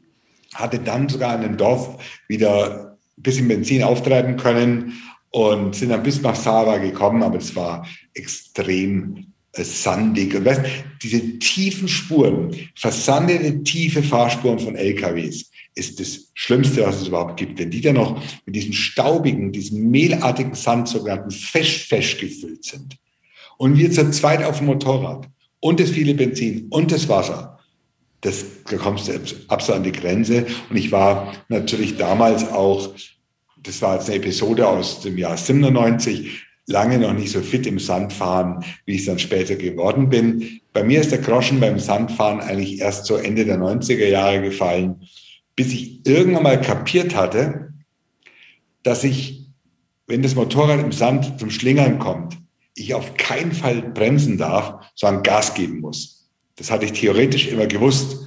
Aber du musst mal deine Intuition, Intuition erstmal überwinden lernen, dass du bei Sturzgefahr Gas gibst. Weil durch diesen Gasstoß quasi das Hinterrad wieder sich auf, also wieder unter Zug kommt und die Maschine sich wieder aufrichtet. Mhm. Das ist so, wie wenn du deinem Kind versuchst, Fahrradfahren beizubringen. Das kannst du nicht erklären. Irgendwann versteht es dann. Oder mein kleines Enkelkind, das lernt gerade laufen. Das habe ich der Kleinen auch nicht erklären können. Das muss er halt irgendwann raus haben. Und so hatte ich es dann Ende der 90er Jahre eben raus, ähm, wie man ein schweres Motorrad voll beladen mit zwei Personen in schwerem, sandigen Gelände fährt. Jetzt kann ich es und werde nie wieder verlieren. Mhm.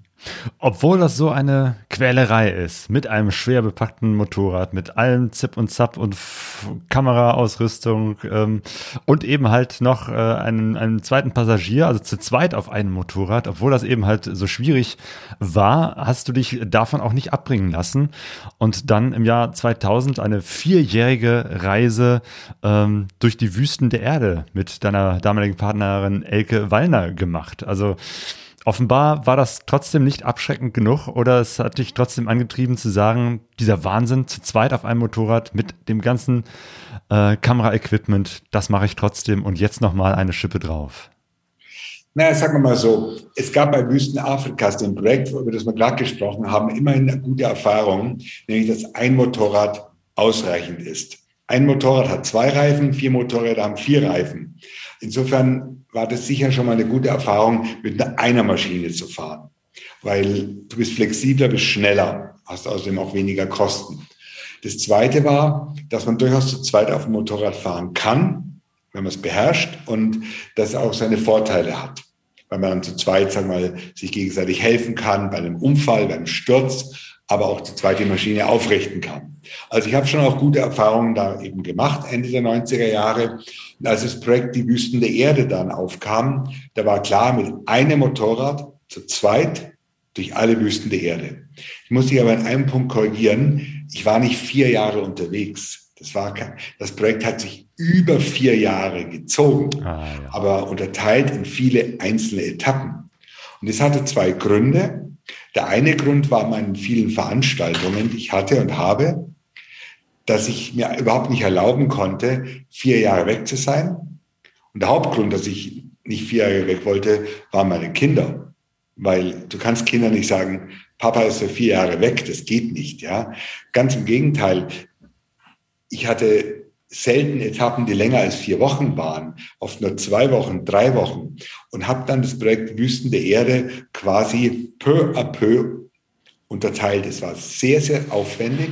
Maschine immer wieder abzustellen, nach Hause zu fliegen, nach wenigen Wochen wieder zurückzukommen. Man denke nur an die Zollformalitäten, weil die Maschinen sind in vielen Ländern im Pass eingetragen. Das hat man zum Beispiel in Indien mal zweieinhalb Tage zum Austragen gekostet und zum Wiedereintragen nochmal zwei Tage mhm. und dann noch 2000 D-Mark Parkgebühren damals in Delhi, ja, wegen der Unterbrechung.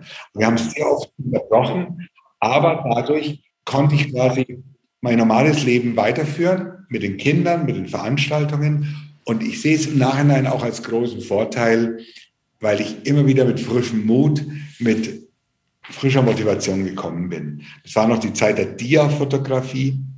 Ich hatte letztendlich bei Wüsten der Erde über 2000 Filme verschossen. Du kannst ja keine 2000 Filme vier Jahre mitnehmen. Ähm, und so hatte ich dann quasi nach jeder Etappe die Gelegenheit, das Material zu kontrollieren, es daheim zu sichern und damit neuen Filmen, neuem Mut, neuer Lust natürlich auch wieder anzusetzen. Und so hat sich dann das Ganze bis 2004 hingezogen. Und da ist dann Wüsten der Erde dann als Buch, als Fernsehfilme, als Vortragsserie dann veröffentlicht worden. Hm. Ein Datum, an das sich äh, viele Menschen unserer Generation erinnern können, ist der 11. September 2001 fast jeder kann irgendwie sagen, wo man genau an diesem Tag war. Ich selbst war hier in Essen im Ruhrgebiet in einem im Rathaus, was ein hohes Hochhaus ist, im 13. Stockwerk. Ähm, und du warst auch gerade unterwegs mit deiner Partnerin mit dem Motorrad in Pakistan. Ja, genau. Wir sind an dem Tag von China nach Pakistan eingereist, mit dem Ziel, durch Pakistan nach Indien zu fahren. Und wir sind eingereist am sogenannten Kunschara-Pass nach Pakistan, haben wir wieder die Vorteile des Motorradfahrers genossen, die ziemlich dreisten pakistanischen Zöllner interessierten sich gar nicht für unser Satellitentelefon, interessierten sich gar nicht für Video- und Fotokamera, interessierten sich gar nicht für GPS, interessierten sich nur für die Maschine, haben dann mit uns Bilder gemacht, ich sollte Polaroid-Bilder verschenken. Und wir sind bester Laune eingereist nach Pakistan und ich habe aber am Nachmittag dann gemerkt, ist so eine gewisse Unruhe im Land und es wird getuschelt und geredet und diskutiert. Und ein Lkw-Fahrer hat mir dann auf meine fragenden Blicke hin erklärt, weißt du schon auf Englisch, der Freiheitsstatue in New York City hat man den Kopf abgeschossen. Da war ich ziemlich irritiert über diese Information und habe dann am Abend meine Mutter angerufen über das Satellitentelefon und habe gefragt, Mama, was ist denn los mit der Freiheitsstatue? Sagt, Junge, weißt du, was los ist? Ähm, die Zwillingstürme in New York City sind von Al-Qaida angegriffen worden. Die Amerikaner wollen Vergeltung, sie werden Afghanistan bombardieren wollen ähm, und, und, und. Die Welt steht Kopf, der Flugverkehr ist eingestellt und Indien will die Grenzen nach Pakistan schließen. Und auf einmal fühlte ich mich schlagartig nach diesem Telefonat mit meiner Mutter extrem unwohl in Pakistan nicht, weil die Pakistani irgendwie jetzt aggressiv gewesen wären, um Gottes Willen, nein, sondern die Aussicht, jetzt vielleicht in Pakistan für Monate festzusetzen, weil alle Grenzen zu sind, weil der Flugverkehr eingestellt ist, weil wir nicht nach China, nach Indien weiterkommen, das war keine gute Aussicht. Und dann habe ich das einzig Richtige gemacht, hat sich übrigens zum Lockdown von Corona nochmal die Geschichte wiederholt, aber das erzähle ich dann später. In Russland, dass ich einfach die Taktik verfolgte, nichts wie raus aus diesem Land. Und das hieß in dem Fall, in diesem Land raus, also in dem Fall hieß es raus aus Pakistan. Ja. Die indische Grenze war noch über 1000 Kilometer weg.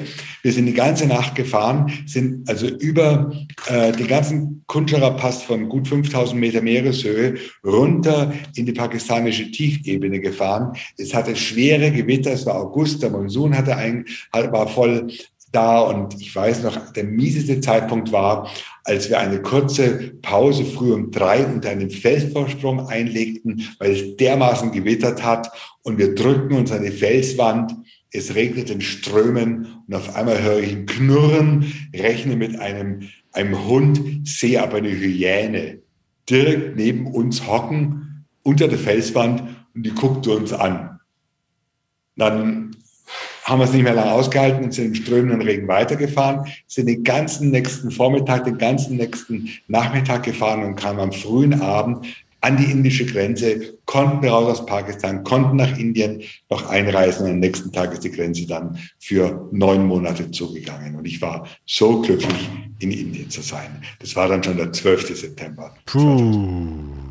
Ja, naja. ja das Aber, sind Situationen, die man nie voraussehen kann. Du hast deine Mutter gerade erwähnt und äh, etwas, was ich mir auch äh, vorstelle, gerade auch am Anfang, als das so mit dir losging, eigentlich im jungen Alter, 17, 18, 19 Jahren, dass du immer wieder ja, so weit rausgefahren bist äh, und wirklich äh, abenteuerliche Reisen gemacht hast. Was haben eigentlich deine Eltern dazu gesagt? Sehr unterschiedlich haben sie was dazu gesagt. Meine Mutter, sehr, sehr unerschrocken, weltläufig, mm, fand es toll, hat mich ermutigt, das zu machen, ist aber darüber prompt in Konflikt mit meinem Vater geraten, weil der war sehr vorsichtig. Ich möchte schon, möchte schon sagen, übervorsichtig. Ich habe mir damals auch das Mo-Verfahren mit 15 verboten, hätte mir das Motorradfahren 100 Prozent verboten, hätte diese Reisen niemals zugelassen, hätte mich sofort in ein Studium des Bauingenieurwesens dann ähm, bringen wollen. Der war sehr autoritär, ist aber dann damals sehr schwer krank geworden. Da war ich 17, äh, 18 und hatte dann wirklich jahrelang damit zu kämpfen und hatte dann nicht mehr den Einfluss, den er sicher gerne auf mich gehabt hätte. Und wie man als Jugendlicher ist, man nutzt so eine Situation natürlich auch dann gnadenlos aus. Meine Mutter war eh mega cool und ich bin losgezogen in die Welt. Und wenn mein Vater gesund geblieben wäre, wäre hätte ich den Weg niemals gehen können. Mhm. Und letztendlich bin ich natürlich auch Vater und ich muss sagen, ich bin sehr froh, dass meine Kinder solche Reisen, wie ich sie gemacht habe, nie gemacht haben. Hast du schon mal vorgestellt, was äh, du sagen würdest, wenn deine Eltern, deine, deine Kinder jetzt als Teenager. Ich würde die rigoros verbieten. Ich würde nicht haben wollen, dass mein Sohn mit dem Motorrad durch Afrika fährt. Nee. Also, und der hat es aber auch nie gemacht. Und der ist gerade in Saudi-Arabien. Mein Sohn studiert dort, Masterstudium, aber das ist ja alles in, in einem gewissen Kontext. Ja. Und ähm, Nee, nee, also ich weiß, wie viel Sorgen man sich um seine Kinder machen kann. Ja.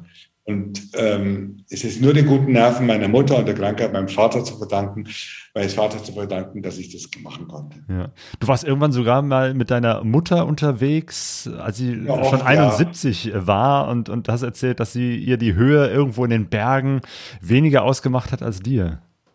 Ja, ja, das, ich war noch oft unterwegs. Ich war das ganze Jahr 2019 noch mit meiner Mutter unterwegs, weil mein Vater war 2018 gestor 18 gestorben und meine Mutter ging es auch körperlich und auch nicht mehr gut und ähm, ich wollte sie nicht alleine lassen und Altenheim und so wollte ich sie sowieso nicht irgendwie bringen. Und dann habe ich sie 2019 auf viele Reisen mitgenommen, zusammen mit meinem Freund Jörg, mit dem ich viele Reisen mache. Und den muss ich im Jörg auch wirklich hoch anrechnen. Wir waren quasi ein rollendes Altenheim, ja. Und es war, das ging, das ging wunderbar. Die ist absolut unerschrocken und auch wirklich extrem zäh. Und äh, wenn ich da nach einer durchflogenen Nacht am Morgen völlig fertig war, sie war fit, ja. Und aber inzwischen geht es ja so schlecht, dass sie keine Reisen mehr machen kann. Mhm. Okay, aber dann weiß man jetzt zumindest, wo du das her hast. Ja gut, ich habe ihr viel zurückgegeben von dem, was sie mir mitgegeben hat. Ja, ja. ja wir haben Und Kinder, denen ging es auch nicht besser. Die mussten auch immer mit. Und also meine Tochter hat 40 Fernreisen mit mir gemacht, mein Sohn 20. Und ähm, ja, es war immer ein Familienunternehmen. Mhm. Heute bin ich sehr viel mit meiner Frau Ellie unterwegs, ja, die das ja auch nicht hauptberuflich macht wie ich, aber ich habe immer geschaut, dass ich einfach mein normales soziales Leben, meinen normalen sozialen Kontext, wie heute mit meiner Frau oder mit meiner Mutter oder mit meiner Tochter oder meinem Sohn, auch auf Reisen, zwischen den Reisen, aber eben auch auf den Reisen aufrechterhalten kann. Mhm. Ich bin ja nicht irgendwie so der ähm, Kriegsberichterstatter, der nie eine Partnerin hatte und keine Kinder und daheim nur einen Anrufbeantworter. Ich, das ist es es ist möglich, es ist möglich, ein wildes Reiseleben zu führen und trotzdem ein soziales Familienleben, auch mit Freunden, auch mit entsprechender Absicherung, mit dieser Normalität ähm, zu leben. Das kann man miteinander kombinieren. Mhm. Warst du eigentlich auch schon mal ganz alleine unterwegs? Ja, war ich schon. Also Südpol zum Beispiel war ich alleine. Oder es gibt manchmal Reisen, aber da bist du nicht, bist du, also für mich alleine, aber in dem Kontext mit dem Guide oder zwei, drei anderen. Teilweise sind die Reisen gerade in der Arktis und Antarktis derart teuer geworden, also auch im mittleren fünfstelligen Bereich angelangt, dass ich es natürlich überhaupt nicht finanzieren kann, da noch einen Reisepartner mitzunehmen. Aber generell reise ich nicht gerne allein. Und äh, bin am liebsten ja mit meiner Frau unterwegs oder eben mit dem erwähnten Jörg, so mein engster Freund, weil der hat, der ist Profifotograf und der hat natürlich eine Fähigkeit, die wenige haben, der kann mich fotografieren, der kann mich auf dem Motorrad fotografieren, der kann mich beim Fotografieren fotografieren, weil ich habe immer so eine Mehrfachrolle. Ich soll filmen, ich soll fotografieren, soll vor der Kamera stehen, soll äh, zu sehen sein. Das kriegst du allein gar nicht hin. Genau, nach den Wüsten gab es irgendwann auch die Zeit, wo du in die Eiswüsten äh, gefahren bist und auch in einer extremen Kälte unterwegs warst. Teilweise aber auch mit dem Motorrad. Ähm, und äh, das ist dann, da frage ich mich dann auch, wie hast du das gemacht? Als du zum Beispiel eben halt auch in, in Schnee äh, und, und Eis unterwegs warst oder in der Mongolei in der Wüste Gobi bei minus 40 Grad. Also da war ja wahrscheinlich nichts mehr mit Jeans und T-Shirt. Wie hast du dich da ausgerüstet? Also es waren zwei ganz extreme Reisen. Eine führte mich auf dem sogenannten Dempster Highway im Februar von Dawson City am Yukon, genau von den arktischen Ozeanen. Mhm. 700 Kilometer, absolut mega hart. Ja? Also, weil du hast einerseits die glatten Schneefahrbahnen auf diesem Dempster Highway, wo auch reingedrehte Spikes nicht nutzen, weil das, die Spikes versinken im Schnee. Und das zum anderen die Kälte. Und du kannst schon wegen den wegrutschenden Hinterreifen nie schneller als, sag mal, 40, 50 fahren. Bei der kleinsten Beschleunigung rutscht das Hinterrad weg. Aber auch der Fahrtwind, die Kälte, wir reden hier von 30 Grad minus tagsüber, nachts noch weniger, lässt einfach keine höhere Geschwindigkeit als maximal 40, 50 kmh zu. Zum Glück hat der Dempster Highway auf halber Strecke eine Raststätte mit einem guten Motel, so dass man also, also die 300 Kilometer, die erste Hälfte in einem Tag schaffen kann. Ja. Schwieriger oder anders war es in der Mongolei. Da gab es keine Raststätten. Da gab es viel Schnee, sehr viel Schnee und keine Pisten. Auf dem Dempster Highway gab es eine Piste. Und in Dings, in der Mongolei bin ich in einem sehr schneereichen, sehr kalten Winter unterwegs gewesen und habe dann die Schneefelder quasi mit hoher Geschwindigkeit durchpflügt, was mega cool ausschaut, was manchmal sogar ein bisschen Spaß macht. Aber du weißt nie, was unter dem Schneefeld sich befindet. Ob vielleicht ein Weidezaun, wobei da gibt es jetzt wenig in der Mongolei, oder ein Loch oder irgendwas. Ja? Mhm. Und Dazu kam eben auch die Kälte. In der Mongolei war es faktisch noch kälter als in der kanadischen Arktis. Als wir in Ulaanbaatar landeten, hat es minus 48 Grad. Meine kältesten Nächte waren unter minus 40 im Zelt in der Mongolei. Tagsüber auch so um die 25, 30 minus. Und das waren riesige Distanzen. Was ich sagen kann als Motorradfahrer, nach diesen beiden Reisen nie wieder. Also es ist einfach keine gute Idee. Das Motorrad ist schlichtweg ungeeignet für Reisen bei Temperaturen unter minus 20 Grad. Also das ist, du machst alles kaputt, ja. Deine ganzen Organe gefährdest du und deine Nasenspitze. Ich hatte Erfrierungen in der Nasenspitze. Natürlich hatte ich von Touratech so eine und beheizte Unterwäsche, klar, hat beheizte Griffe, hatte Stulpen, damit die Hände vor Fahrtwind geschützt sind. Du kannst schon einiges machen, aber allein am Morgen Motorrad zum Laufen zu kriegen, das kannst du vergessen, dass die so eine läppische Motorradbatterie da bei minus 40 da das Motorrad anspringen lässt. Geht einfach nicht, ja. Haben wir es mit Schleppen versucht, nur üble Stürze produziert. Letztendlich die alte mongolische Methode hat funktioniert große Decken übers Motorrad drüber und dann mit so Flammenwerfer sind es. Das ist halt so, eine Lötlampe ist zu wenig gesagt, die haben voll Power und da wird Benzin verbrannt und ähm, mit den Flammenwerfern tun die Mongolen ihre Autos am Morgen aufwärmen, damit die laufen. Und das haben wir mit dem Motorrad, mit dieser Plane eben auch geschafft. Und so hat man dann jeden Morgen. Ähm, das heißt, du hast den, den, den Motor oder den Anlasser damit denn aufgetaut, oder wie? Nee, also im Grunde genommen hast du das ganze Motorrad warm gemacht, mhm. ja, weil die Plane war sehr groß und wir hatten zwei so Dinger und da hat man eine Stunde gebullert. Man hat quasi so ein provisorisches Zelt über das Motorrad errichtet mhm. und hat die Dinger bullern lassen. Und dann ist so ein kleines Mikroklima entstanden, so dass, also außerhalb der Plane waren es halt minus 30, sagen wir mal, aber am Motorrad ist der Schnee runtergelaufen, weil es geschmolzen ist. Und dann fängt die an. Wenn sie mal läuft, dann läuft sie. Was ich dann oftmals gemacht habe, ist äußerst unangenehm, dass ich in der Nacht vier, fünfmal aufgestanden bin, raus aus dem Schlafsack, ran ans Motorrad, in der Unterhose bei minus 40 da stand, die Maschine gestartet, kurz laufen lassen und dann wieder zurück in den Schlafsack. Nach zwei Stunden Wecker gestellt, wieder raus, damit die gar nicht so abkühlt. Aber ist auch äußerst fies. Mhm. Dann bist du auch nicht mehr so fit am nächsten Morgen. ja. Ähm, jetzt bist du äh, an deinem ganz großen Projekt äh, Terra dran oder, oder ist das schon abgeschlossen? Es ist abgeschlossen, wie, es ist praktisch abgeschlossen worden von der Pandemie ah ja, okay. im März 2020. Mhm. Ich hatte 31 Reisen, teilweise mit Elli, teilweise mit Jörg unternommen, als Elli und ich mit einem russischen Guide und Freunden im Jamal waren. Jamal ist eine Halbinsel in Sibirien, Westsibirien. Wir hatten mit dem Snowmobil Nenzen-Nomaden besucht. Es war Anfang März 2020. wir sind in Moskau schon von diesen äh, ersten Leuten in weißen Overalls empfangen worden, die die Temperatur gemessen haben. Die Pandemie baute sich langsam auf.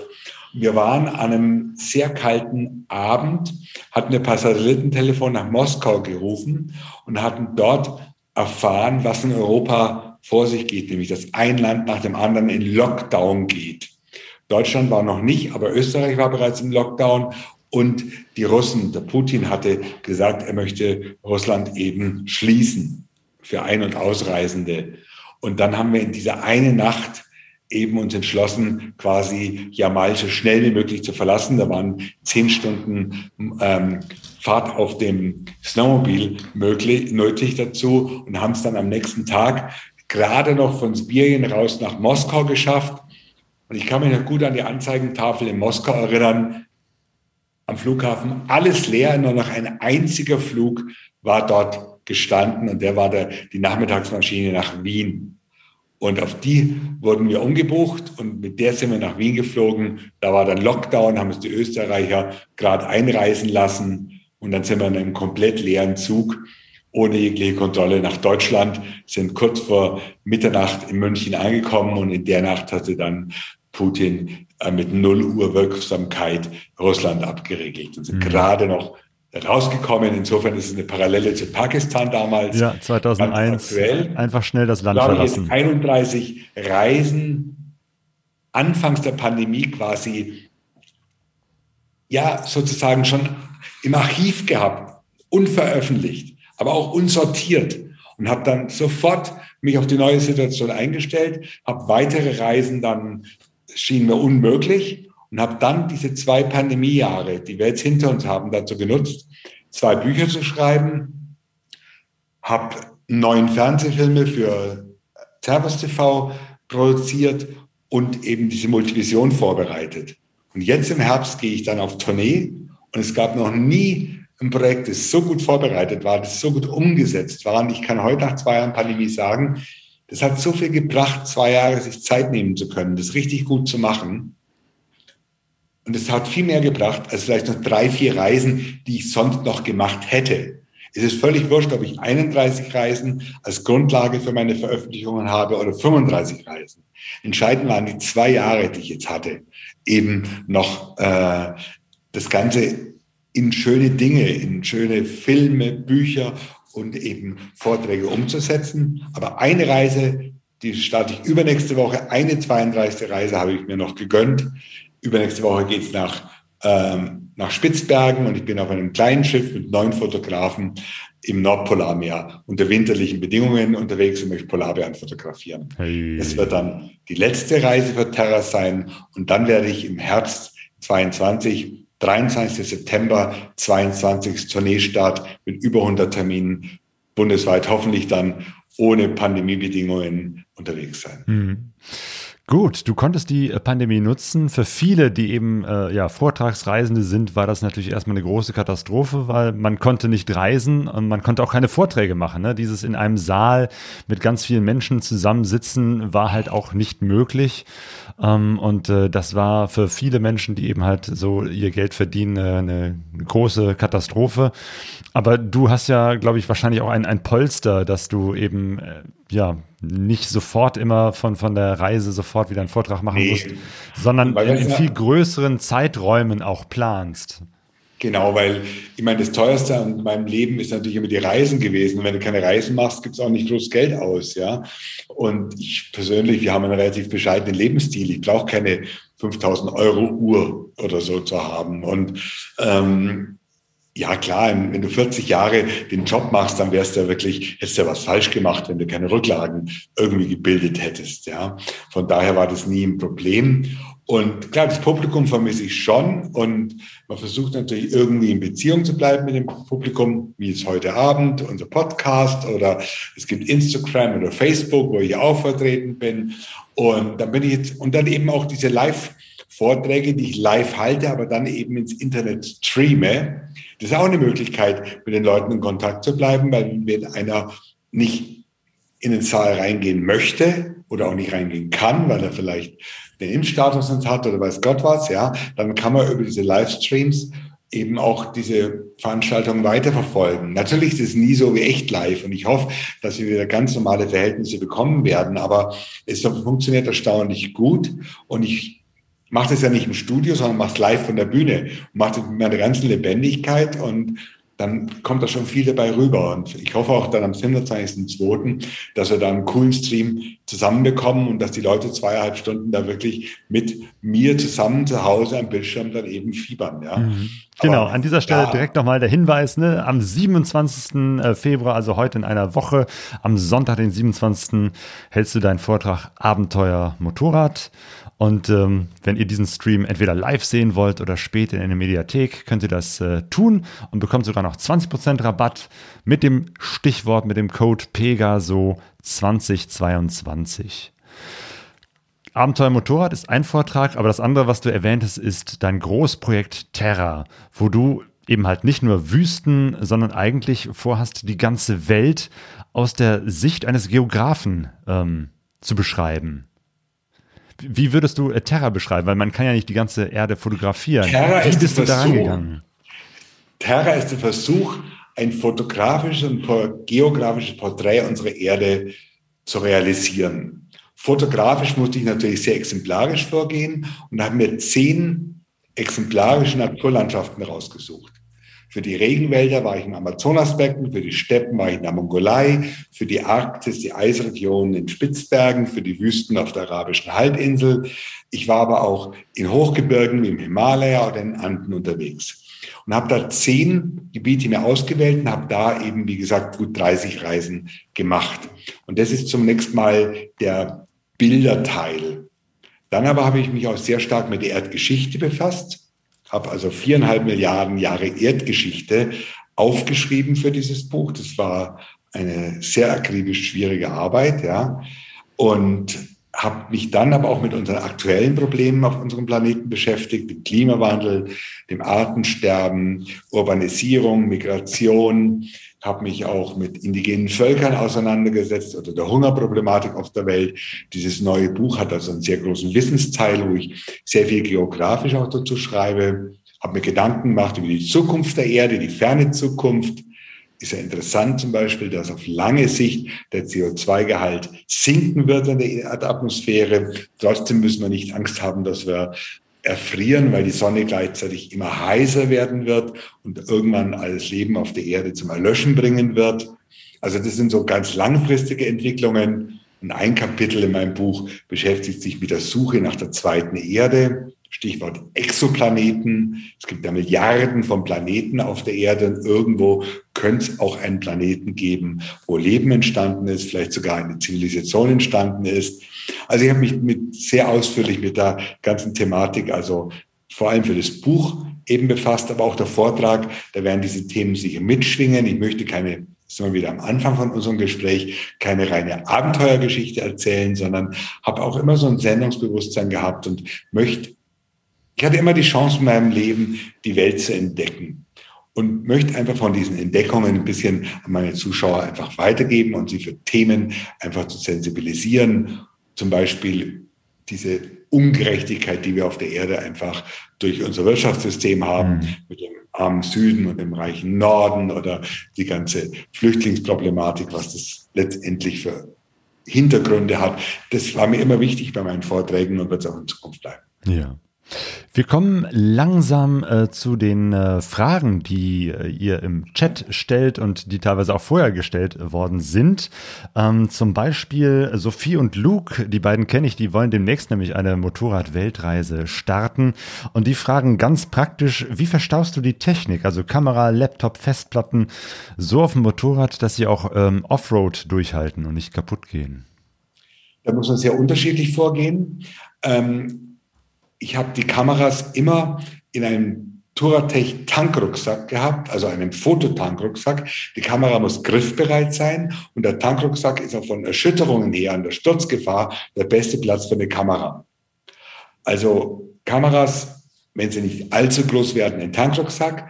Notebook habe ich einfach an die Seitenwand der Alubox reingelegt und auch da in der Alubox dann eben auch die Festplatten verschiedene Festplatten. Also ich habe immer zwei Festplatten dabei. Ich sichere meine Bilder nicht nur einmal, sondern zweimal. Habe natürlich in der linken Box eine Festplatte, in der rechten Box die andere Festplatte. Also sich wirklich Gedanken machen, wie man packt. Es geht um Sicherheit. Es geht um Diebstahlsicherheit.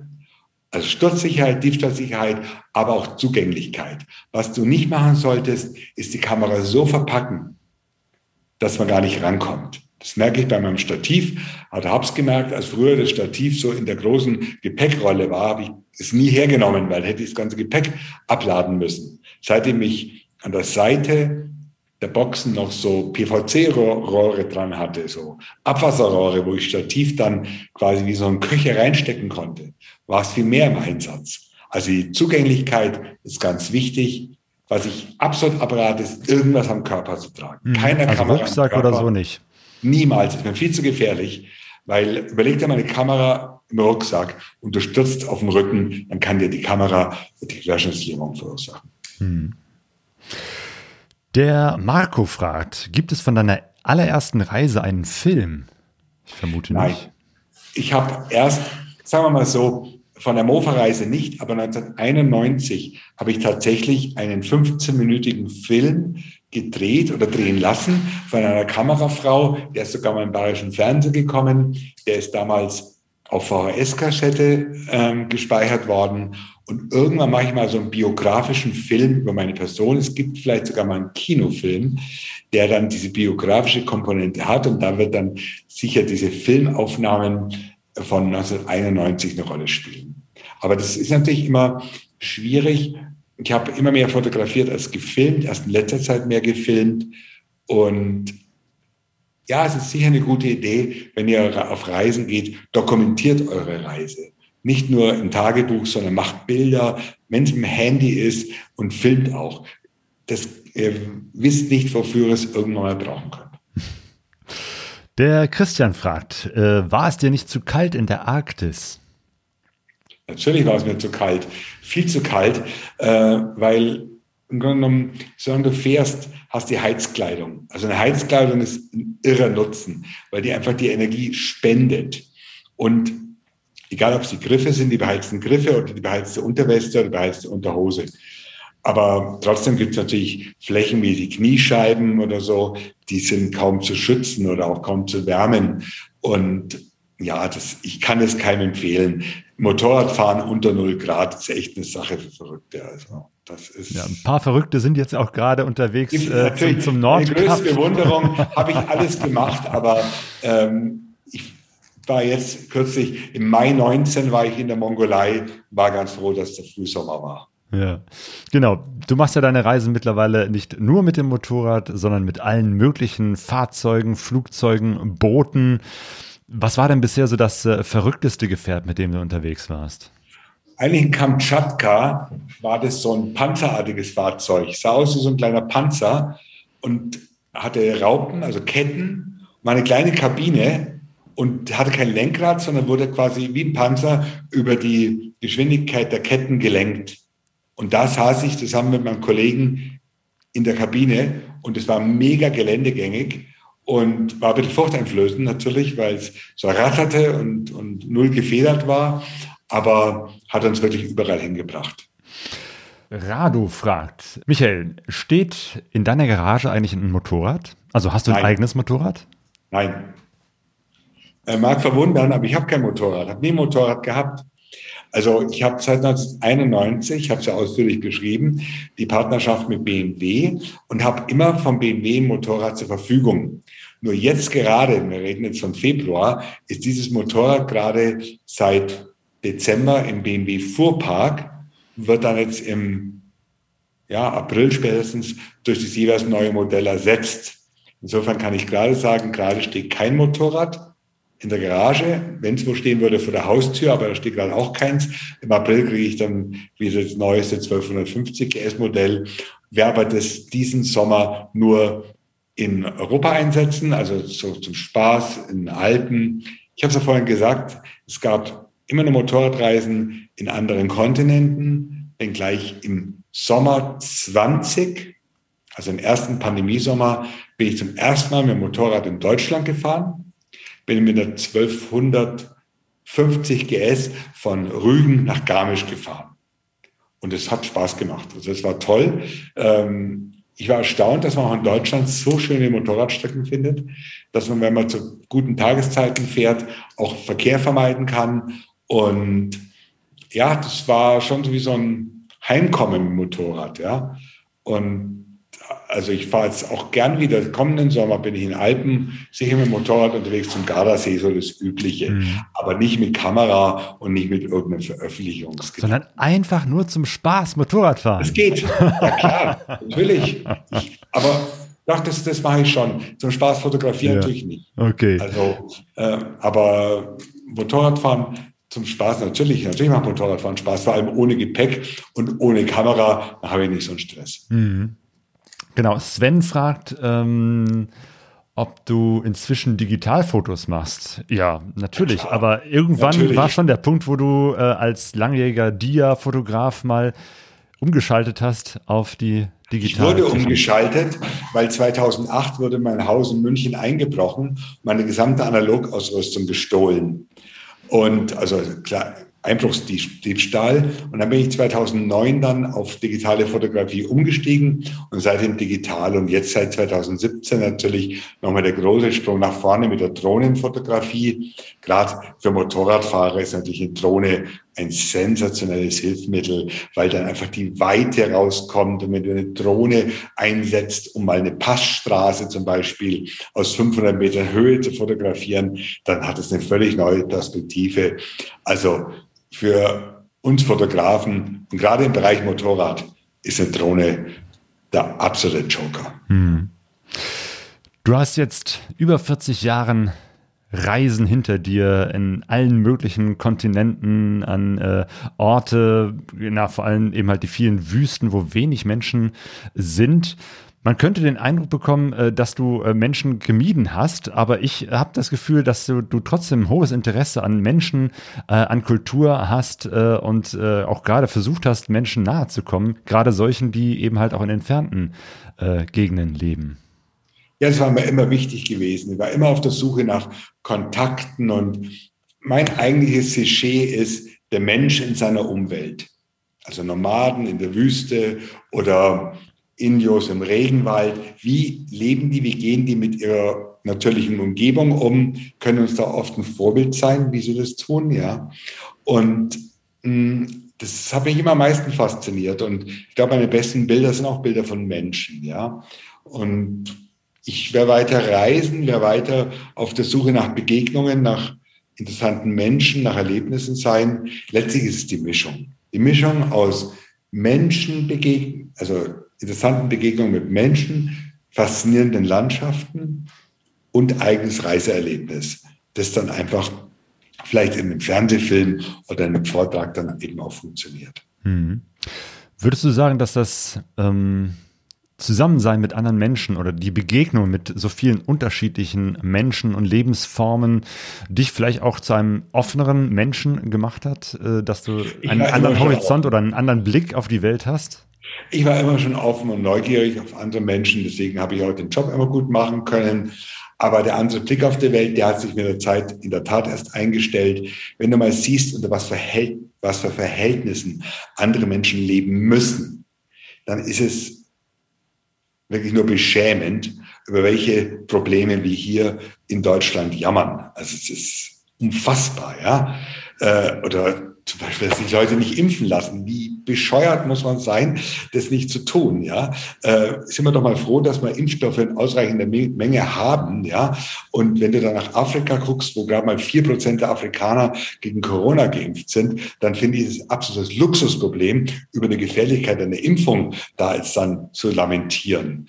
Also, oder egal, ob es jetzt um Krankheiten, Behandlung um Krankheiten geht, ja, da sind wir in so positiver, in so optimaler Lage in Europa. Und mich haben diese Reisen einfach viel Demut gelehrt, viel Dankbarkeit einfach gelehrt, hier in Europa geboren zu sein und hier zu leben. Und wir sollten uns wirklich jeden Tag aufs Neue bewusst machen. Und was wir auf keinen Fall tun sollten, ist auf diese Menschen dort herabschauen, ja. Weil die Verhältnisse dort sind oft so schwierig, dass es sicher nicht an den einzelnen Individuen, an den einzelnen Menschen liegt, dass sie arm sind, sondern weil die Verhältnisse so sind, weil sie einfach keine Chance haben, als Frau in Afghanistan, als ähm, einfacher Bettler irgendwo in Bangladesch nach oben zu kommen. Ja, was ich auch festgestellt habe, ist, dass Glück, persönliches Glück, nichts mit materiellem Wohlstand zu tun hat. Da können uns die Menschen in vielen Ländern echt ein Vorbild sein, wie gut, ja, wie positiv sie sind, wie sie Werte wie Familie, Gastfreundschaft, Treue hochhalten, obwohl es ihnen materiell so schlecht eigentlich geht, ja. Und das ist schon eine interessante Erfahrung, wenn du erstmal siehst, dass Glück mit materiellem Wohlstand nichts zu tun hast, dann kannst du dich auch von ganzem Konsumwahnsinn hier in Europa ein bisschen befreien. Ich brauche wirklich keine, kein 5000 Euro Mountainbike, brauche ich einfach nicht. Auch ein gebrauchtes Fahrrad für 100 Mark fährt. Mhm. Würdest du dich als glücklichen Menschen bezeichnen? Ja, doch, bin ich schon. Also aus mehreren Gründen. Also glücklich verheiratet, ich habe zwei Kinder, die ich über alles liebe, ich habe ähm, ein Enkelkind, das ich liebe, ich habe einen Beruf, den ich liebe und habe immer das Glück gehabt, tolle, interessante Menschen zu treffen. Viele davon sind zu meinen Freunden geworden. Und ja, ich bin 1963 geboren, habe auch das Glück geboren, das Glück immer noch gesund zu sein, fit zu sein und die Welt gesehen zu haben und hoffentlich die Welt weiter sehen zu können. Michael Martin, deine Vorträge, die du hältst, wo du die Welt, wie du sie gesehen hast, uns auch zeigst und damit sozusagen äh, eine ganze Menge äh, nicht nur schöner Bilder und interessanter Fotos auch mit uns teilst. Das ist ja inspirierend. Du hast viele Menschen motiviert und inspiriert, selber die Welt zu erkunden, mit offenen Augen, wie du sie beschrieben hast, äh, zu reisen und einen Blick für die Schönheit dieser Erde zu bekommen. Dafür und für dieses Gespräch sage ich dir ganz herzlichen Dank. Danke, Claudio. Danke für deine tollen Fragen. Danke an alle, die zugehört und zugeschaut haben. Macht es gut und hoffentlich sehen wir uns irgendwann mal wieder auf einer dieser Bühnen in Deutschland. Servus. Genau. Vielleicht sehen wir uns auf der Bühne wieder. Vielleicht äh, äh auf jeden Fall nächsten Sonntag ähm, bei dem äh, Live-Vortrag, den es eben halt auch im Netz gibt, für den es eben halt diesen Rabattcode Pegaso 2022 gibt. Ähm, hier in diesem Podcast Pegaso Reise werde ich äh, nächsten Sonntag mit Nils Stahl sprechen vom SSMP Podcast äh, über die Yamaha Tenere 660. Wir werden also ganz konkret auf ein spezielles Motorrad schauen. Ähm, und ähm, ja, genau. Dich kann man, wie gesagt, digital äh, nächste Woche sehen. Hoffentlich bald wieder äh, in echt auf den Bühnen, weil, wie du schon sagst, so, ein Live-Erlebnis ist echt nochmal was sehr, sehr Besonderes. Den, ähm, genau, diesen Code zu deinen Live-Shows äh, verlinke ich hier auf, in den Show Notes vom Podcast auf pegasoreise.de. Auch nochmal unsere Spendenaktion für Sea-Watch und euch im Chat, die ihr zugeschaut habt, äh, die im Podcast zugehört habt der Hörerschaft sage ich ganz herzlichen Dank für die Aufmerksamkeit und gute Reise. Tschüss.